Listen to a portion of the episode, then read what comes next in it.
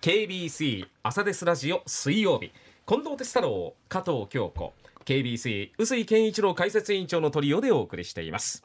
コメンテーターの皆さんにニュースを深掘りしていただく時間ですが臼井さん今朝どんな話題でしょうか、ラグビーワールドカップなんですけどもね、うん。えーあさって29日の早朝に決勝トーナメントの進出なるかベスト8を向けて日本代表負けられないサモア戦を迎えます、えー日本が入る D 組は2試合を終えてイングランドが2勝で抜け出しましてですね日本は1勝1敗。サモアアルゼンチンも1勝1敗ということなんですが得失点差などから日本は今3位ということなんですよね、であの皆さんどうですかねこのラグビーを観戦していてレフェリーのジャッジを読み解くのはひ難しいんじゃないかなと思う部分が多いんじゃないかと思うんですよね。うん。はい。でそのペナルティ反則の判断とかですねその理由を理解するのも難しかな難しいんじゃないかなと思ううん方が多いと思うんですよ。それからあのレフェリーが吹くあのホイッスルのタイミングね。笛の音。うん。そしてあのその音自体もねこう気になる方いるんじゃないかなと思いますんで、はい今日はちょっとそのあたりの疑問を解きほぐすゲストをスタジオに呼びました。実は、えー KBC の報道情報センターには日本ラグビー協会のレフェリー資格を持つ人物がいます。うん。前田佑編集長です。今来ていただいてますけども、はい。前田編集長は福岡県立東智高校ラグビー部出身副主将1998年に当時すでに上昇軍団になっていた東福岡高校を破って全国大会に出たということで。花園も出たんですね。本人ワントライ記録。おーすごい。ということで前田佑編集長に今日来てもらいました。はい前田さんおはようございます。おはようございます。よろしくお願いします。そんなことがあったんですねそうなんです、おうえポジションどこだったんですか？ポジションロックで、あロックで。え臼井さん今あの副首相って言われましたけど、うん。私ずっとしあの試合には出てたんですけど、うんうん。はい。あのチーム自体はですねあのレギュラーで出ててとうん。いうことで、うん。うんはい。キャプテン、はい、キャプテンはまたキャプテンでいて、副首相はまた副首相でいてっていう中で、私ゲーはムキャプテン。ずっとゲーはずっとあの試合には出てましたですね。なるほどね。花園もあのトライをさせていただいす。ごいじゃないですか。とい。うことですは。まあもうメメンバーに恵まれたんですけどね。いやいやいや、もう謙遜されてますけどね、あの前田さんはですね、うん。あのまあ元日本協会のトップレフェリーということでもありましてね、うん。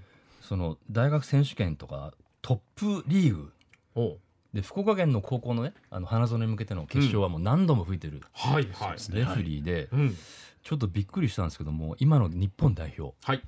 33人選出されてますけども、はい。うち20人ぐらいはその高校や大学やトップリーグでうん。ふ笛を吹いてるっていうことのようおうそう。え例えば誰ですか？例えばですね、あのまあリーチマイケル選手、おリーチ。リーチ君、おあのリーチ君 東芝でまあプレーしてますけれども、うん。あのまあ先ほど臼井さんご紹介いただいたトップリーグでうん。私もずっと笛を吹いてましたので、おう。えーその時に、えーまあリーチ君であったり、あとお、えー稲垣お稲垣選手。プロップはい。稲垣君のですね。うん。まあ、彼関東学院からパナソニックに行ってるんですけれども、うん。まあ、大学の時から吹いてますし、うん。やっぱり稲垣選手は昔から笑わない男だったんですか？これがですねい。やー時々僕は苦笑いされてたと思うんですよね。実は目撃してる。あ前田さんその笛吹きますかみたいな、あなるほど。えーそんな表情もされた。ではあ笑ってたんじゃないかななんて僕は思うんですけどね。なるほどなるほど、えーはいそれでちょっと今日はねはいそのいろいろなもう聞きたいこと満載なんですけども、うん。あのレフェリーって相当難しいなと思って見てるんですけども、うん。まず聞きたいのはね試合展開で何を最も重視してるのかっていうのを聞きたいと思うんですよね。うん。そのあたりどうなんですか？これですね、うん。あのまずゲームのこうレベルにもよるんですけど、うんまあ本当にこうトップのレベルであればですねこれもまず公平にうん。どちらのチームにも同じようにノットローラーウェイ、ノットリリースザボールを吹きますし、うんで、えースローフォワードの判定。特にですね、まあ、トライギリギリのところ、うん。これが前なのか後ろなのか、前にパスしちゃダメですもんね。これ前にっていうのがですねうん。どういう意味で前なのかっていうとこれノックオンも同じなんですけどあ相手の陣地うん。相手のゴールに向かって、まあ、うん。インゴールにトライするわけですけども、相手のゴールの方向に向かって落としたらノックオンなんです。はい。だから自分の体の前に落とす。例えば、えー自分の陣地の方うん。に落としてもこれノックバックって言ってうん後ろなんですよ。だからあー。ノックオンではないんです。はいはいはい。よくボールをパス前に渡しちゃいけないって言われると、うん。どっちなんだって思われるかもしれないですけど、うん。そのうん違いがあります。サッカーなんかと一緒でうん。常にボールが自分たちの塊チームの前にあればはいはい。いいというのが、まあこれボール競技特にサッカーだったり、まあ、ラグビーの原則、基本原則なの。で、はい。それさえ覚えていただければ、うん。ラグビーはより見やすくなるかなとうん。思います。うん。はい。まあ、レフリングのポイントっていうのはですね、まあ、先ほど言った公平性あと安全にっていうのがポイントになります。あとそのラグビーの魅力。うんタックルだったり、うん。ランニングプレーだったり、うん。キックだったり、はい。これがまあ最大限、えーチームが意図したプレーができているのかというのがレフリングのポイントになります。うん。チームが意図したものができてるかどうかっていうのも考えながらやってるんですね。これですね。話し出すと相当深くなるんですけど 簡単に言うと簡単に言うと。日本代表の特徴は何なのか、はい。じゃあ次の対戦相手サモアの特徴は何か、うん。どこが自分たちのおストロングポイント、強いポイントなのかっていうのは、早い段階でレフェリーとしては見極める。もしくはですね、ゲーム前にん。すでに分析始めてるんですね。で、うん。えー前の試合でこんなプレーがあった、あーもしくはあーこういう反則があったっていう傾向をですね、うん。もう丸裸にする。あレフェリー自身も。うん。これチームもやってるんですけど、うん。レフェリーもいろんなポイントでですね、えーフォーカス注目して、うん。えー分析してます。うん。でその中でうん。こういうことが起きるんじゃないかという、まあ、これ先入観を持っちゃいけないんですけど、はい。レフェリーってこうラグビーってよく事前に喋ってるじゃないですか、うんまだ待ってねってるうんうんうんうん。まだ出ないでね、はいはいはいはい。そんなねし 審判いますかっていう競技。うん。競技の中でと、ね。特徴あるんで野すけど。球とか絶対ないですもんね。これもう反則を予防するためにプリベントコールっていうはあプリベント要望要望っていう、ねはいはいはい。そういう言葉をかけながらですねラグビーをまあより円滑に進行させていく、プレーをさせていくっていうことがあのラグビーのレフェリーの特徴の一つになります。なるほどへだーからそういう意味でね。やっぱりこう全体を俯瞰しているところでこれがあってる時に笛吹くじゃないですか、はいあの時の心理状態って僕相当気になるんですよね。どういう感じなのかなと思って笛を吹くペナルティーの時ですか、あうんペナルティのですね。やっぱりゲームの中で選手同士がもうぶつかり合うわけじゃないですか。で、えーまあかなりですねナーバスになってたり、うん。あとは、えーまあこう苛立ちというか、ううんまくいかなかったりするわけですよ。うん。ででも、まあ、これは反則だなと思ったらここはもう冷静に裁かないといけないので、あくまでもまあ公平にという最初にお伝えした公平にっていうところだけをこうあこれはもうダメだなと思ったらピッとうん。うん。笛を吹くという感じですかね。うんそういう点で言うと、先日の日本のイングランド戦、ちょっとイングランド寄りの笛じゃありませんでしたか？どうでしたか前田さん？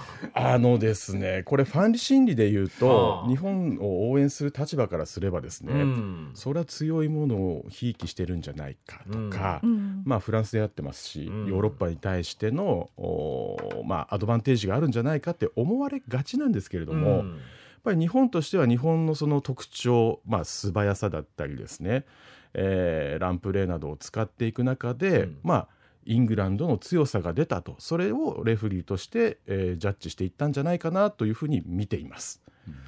えー答えになってるようでなってないかと思うんですけれども あのレフェリーもですね、うん。あのあそこの場に立つレフェリーって、うん。日本人今回の大会もいないんですよ。これまで日本の中で、うん。えー出身真ん中に立ったレフェリーって一人しかいないんですね。うん。それも1995年の大会。あ私のあのレフェリーの師匠である斉藤直樹先生という方亡くなったんですけども、はい。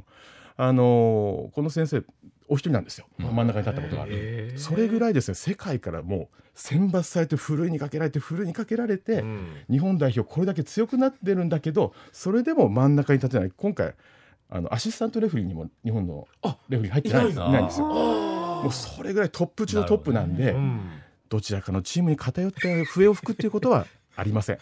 ないのね。はい。ああオッケーオッケー、いやそれでねちょっと今日その笛をね、はい。持ってきてもらったんですよ。ーおお。一回ちょっとそれ見てみたいと思ったし。え笛ってどこにでもあるような笛なんじゃないんですか？そうじゃないというふうに聞いてます。そうじゃないんです笛って。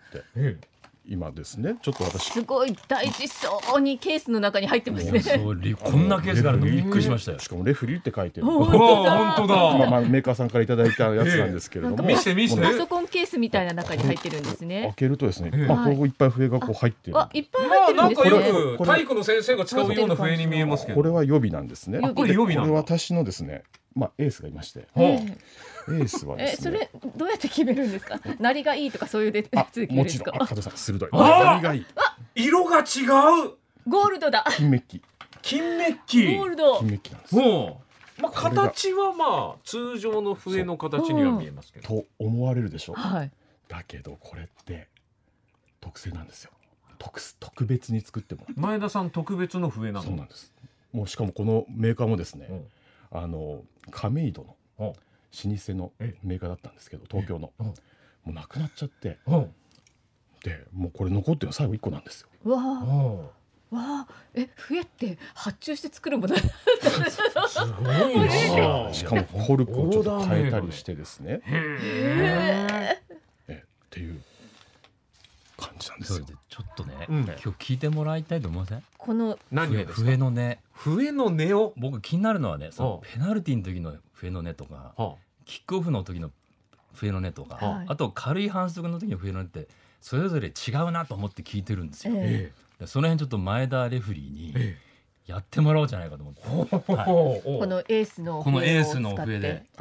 じゃあちょっとこちら今日はあこっち解説こっちにいます。あのはいこれもエースなんですけど。はい。はいじゃあ本当に吹きますよ。いいですか？はい。ちょっとマイクから離れます。おあのそうですね。めっちゃ大きいの？まずは何の大きい音なんでね何の？じゃあ時ですか？ままずああ大きな音大きな音が鳴りますので今車を運転されている方お気をつけくださいびっねくりしないようにお願いしますはねキックオフのキックオフのキックキックオフの。笛はいいきます。レディー。おわじゃあ続いて軽い反則言ってもらっていい？軽い反則。はい。えじゃあノックオンいきます。ノックオンいってくださいあノックオンサントリーノックオン。じゃあこれ重大局面でのペナルティいきましょうか。じゃあハイタックルいきます。ハイタックル。はい。おハイタックル。ナンバーシックス。ーうわー。うん。よくわからないけどな違いが。え？あのぜひグラウンドでですね聞いていただくとわかるんですけれすごいども響き渡りますすごいね。こう意志を感じるな朝からおーね遠くにいても絶対聞こえますよね。そうなんで。すよ。あのラレフリーの笛ラグビーのレフリーの笛ってええ。吹くって言わないんですよね。あ。まあ僕はあの今レフリーを教える立場はい。コーチもやってますので、あの皆さんにお伝えしてるのはレフリーは笛を吹くんじゃなくて、うん。奏でる。奏でる。楽器と一緒なんですか？笛で、うん。笛の音でうん。ペナルティーなのか、うん。ノックオンなのかどれぐらいやっちゃダメだったのか伝えようねっていう感情も入れてるってことですか？惜しいピ。ノックオンあダメピー。みたいな。ああこともお伝えしてます、もちろんあのプレーをまず見ましょうっていう、うん。プレーをどういう判断するのかっていうことは重要なんですけれども、えあのまあ、そういったところでですえね、あの表現するということも重要だと。うんなるほどねえー、とじゃあですねとりあえず時間が来たので、はい。一旦お知らせも行きながら、はもうちょっとちょっと聞きましょう。前田さんの話、うん。続けましょうかね、はい。一旦お知らせで。聞きましょうさあ KBC 報道情報局のですね前田タスク編集長にまだスタジオに残ってもらっていて、はい。い、や今ねイエローカード本物がありこれますよ、ちょっと触っていいですか？どうぞどうぞ。あなるほどカードというよりもなんて言ったらいいのかな？これはプラスチックなんですプラねスチックのペラペラした板ですええね。柔軟性のある。わもなんかデザインがなんかあるんですね。ね。日本ラグビーフットボールユニオン書いてますよね。レッドカードもある桜ですね。臼井さなんでレッドカード出してるんですか？神戸を垂れるねこれ。本当ん、に。うわそれでケースに入れるものなんですね？そうなんですよね。赤はですね、僕左のポケットに入れて、うん黄色は右のポケットに入れるっていう。ー一応あのまあすぐピュッと出せるように。なるほど、はいはいはい間違って入れたこととかないんですか？間違ったことはないですけど、これ右手の黄色が入ってるポケットにうんカードが2枚入ってることがあって、ほうわどうしようと思って、もうその前に選手にぶつかってたんですよええね。うんでうわどうしようどっちかなと思ってこっちと思って出したらん黄色で、どっちも黄色だった。まあカードが割れてたっていうだけなんですうけど。あっていうこともあったり。でもよかったですね。ぶつかるんですよね選手と。なるほど。衝撃が激しくてで割れてるカードが割れるっていうこともありました。うんさあ、あさってがね、はいサモア戦ということで、はい日本のスターティングメンバーも今日未明に発表されましてね、えーっとイングランド戦から先発変更2人のみということで長田選手が下がったのかな？あーレメキがフルバックでスタメン出場っていうねそうですそういうメンバーにもなりましたサがニックスですね。サモア、うんはい。どうですか？あのサモアのチームっていうのは、まあ、かなり激しいフォワード戦を仕掛けてくるんだと思うんですよね。ただあのレフェリー的な目線で言うと、うん非常に反則これ多いんですよ。はい。で特にこの大会からですね頭と首に対してのお衝撃、頭に対する頭と頭特に。頭と頭のおまあこれ、えーまあ、ハイタックルなどと言われますけれどもお一発でカードが出ると。いうことになりますので、やはりこう今回担当するレフェリーも、うん。お前回の日本大会と、まあ、日本大会でもサモアと日本当たってますけれども、はい。同じレフェリーがまたこのえ？お次の日本対サモアも当たるんですね。そうなんだ。そうなんですよ。ヤコ・ペイパーさんという南アフリカのレフェリーなんですけれども、へおそのレフェリーの方職業がうん。弁護士をされてるんです普段。え。法律家。なのでしかもこの大会の開幕戦も吹いてる。つまり競技規則今回の大会のルールのまあ指針を示したレフェリーとも言えるのではい。このお特に頭に対する衝撃、うん。これを厳しく取りましょうと、うん。安全性重視ですよと言ってるメッセージを発信しているレフェリーなので、はい。まあ、特にこのサモアの荒いプレーそこにレフェリーがきちんとジャッジしてくれるかどうかというのを私としてはポイントの一つだと見てます。そこを日本代表がうまくですね、フォワードだったり今回レメキ君があの出ますのでですね。サニックス元サニックス福岡のお選手がまあキュキュッとキレキレのですねうん。ステップを使いながら、えー松島君がバックスに入ってますので,、そうですね。うまくそこを使いながらやってほしいなと思ってます。じゃあ残り10秒ですんではい、一旦番組もハーフタイムに入るということで前田さん。はい、笛をお願いします。はい、では。ハーフタイム